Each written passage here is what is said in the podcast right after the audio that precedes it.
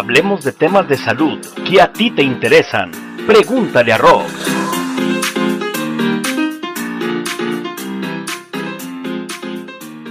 Hola, mi nombre es Rocío López Fonseca y le doy la bienvenida a este espacio Pregúntale a Rox.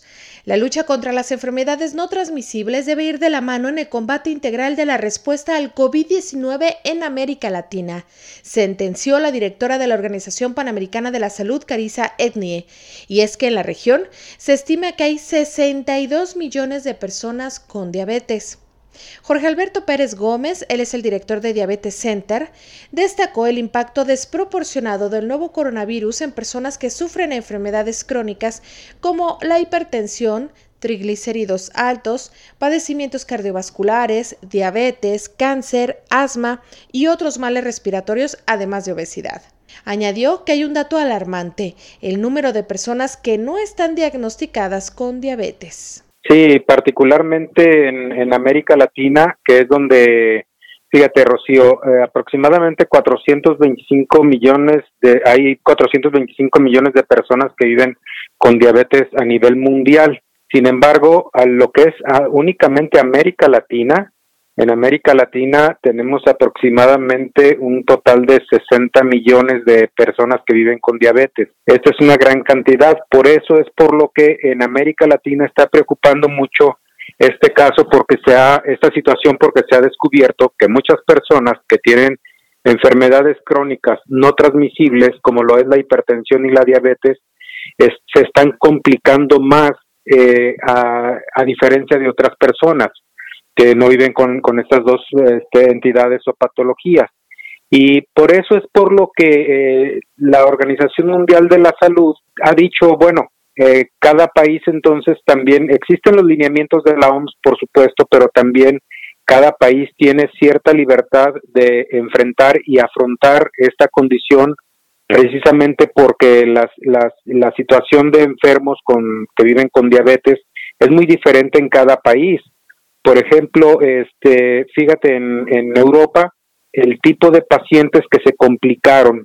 Y aquí en México estamos viendo, allá se complicaron personas de 80 años, 70, 80 años, y aquí se están complicando personas más jóvenes. Y este, entonces esto, esto repunta a que después eh, personas jóvenes y en edad productiva es lo que va a llevar a, un, a devastar más la situación económica por, porque no van a poderse incorporar de una manera pronta a la, a la actividad productiva producto de que se van a complicar este tipo de pacientes. Por eso es por lo que les está preocupando mucho la situación que pudiera vivir América Latina con, en pacientes con diabetes e hipertensión.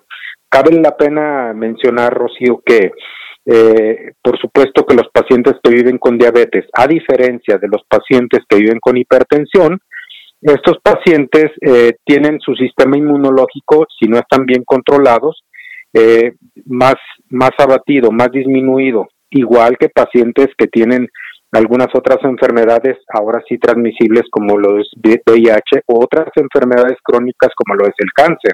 Entonces, los pacientes con diabetes no son la excepción está su sistema inmunológico también disminuido. Es por eso que también muchas bacterias o muchos virus oportunistas infectan con mayor facilidad. Y ya no hablemos entonces ahorita de lo que es el, el COVID que con mayor razón puede, puede infectar y puede este, eh, presentarse en este tipo de pacientes. Y son los que más van a presentar sintomatología o sea, todos tenemos la misma posibilidad de infectarnos, pero son los pacientes que van a presentar más sintomatología y son los que se van a complicar más, que van a, este, a ocupar estas camas de, hospital. Pues mira, fíjate que este es una excelente pregunta, porque más bien eh, yo te diría que más o menos de cada 10 40% de esos pacientes no saben que viven con diabetes. O sea, de cada 10 pacientes, 4 no saben que viven con diabetes. Entonces, por eso hay ese subregistro. Y muchos pacientes ya pueden tener alteración de la glucosa, lo que nosotros a veces también le llamamos prediabetes, y ya tienen alteraciones de la glucosa, pero no solamente es decir hay alteración de la glucosa, sino que ya empiezan con ciertas complicaciones vasculares. Se presume que desde dos años previos en que se haya descubierto su enfermedad de la diabetes, que ya vivían con alguna alteración de la glucosa, estos pacientes dos años previos ya empezaron a tener alteraciones vasculares. Y decir enfermedades vasculares es hablar de enfermedades microvasculares y macrovasculares y que, las que más nos preocupan son las microvasculares porque son las que dañan particularmente la vista, que nos pueden llevar a la ceguera y también a la insuficiencia renal. Esas son las dos patologías que más nos preocupan porque las macrovasculares, debido a que los vasos sanguíneos son más de un calibre mayor, este, son las que van a retardarse un poquito más. Por eso es por lo que un paciente de plano es amputado este, de, sus extremidades inferiores, pero porque realmente es un paciente con mucho descuido en sus controles metabólicos y que ya tiene un problema crónico de más de 10 años. Y eso no es todo. Del total de los diabéticos, el 40% tiene un mal control de su enfermedad. Se estima que en México existen alrededor de 30 millones de personas con alteraciones en la glucosa. ¿Y sabe qué? Solo 9 millones de ellas están diagnosticadas. El también diabetólogo Pérez Gómez explica la complejidad de estas enfermedades crónicas con la COVID. Sí, porque, y, no, y otra cosa, Rocío, este, anteriormente podríamos ver eh, de manera aislada pacientes con diabetes sin hipertensión o hipertensos sin diabetes, pero ahora ya muchos de ellos no solamente es pura diabetes, sino es diabetes más hipertensión, más problemas también de, de lípidos, o sea, de grasa en sangre.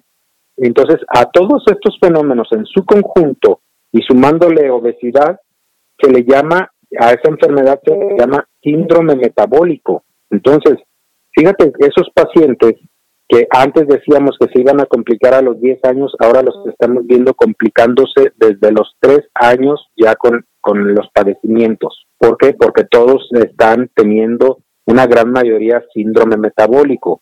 Si yo te pudiera hablar de un porcentaje de las personas que viven con diabetes, pero que aparte tienen este síndrome, síndrome metabólico, el 14% de los pacientes que tienen diabetes viven también con hipertensión y viven también con dislipidemia.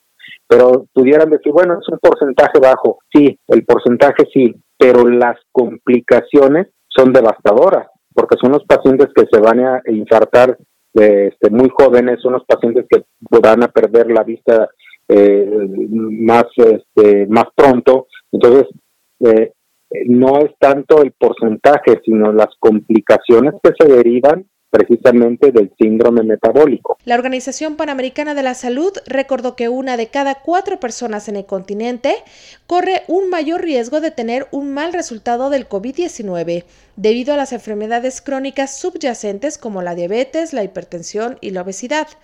Este gran desafío debe de ser abordado agresivamente por los sistemas de salud sanitarios en la nueva normalidad. De no realizarse así, bueno, pues se van a enfrentar a una epidemia paralela de muertes prevenibles de las personas con enfermedades crónicas, personas con diabetes, personas obesas con la COVID. Hasta aquí la información. Gracias por seguirnos en Spotify, en SoundCloud, en YouTube, Facebook y Twitter. Estuvo con usted Rocío López Fonseca aquí en Pregúntale a Rox.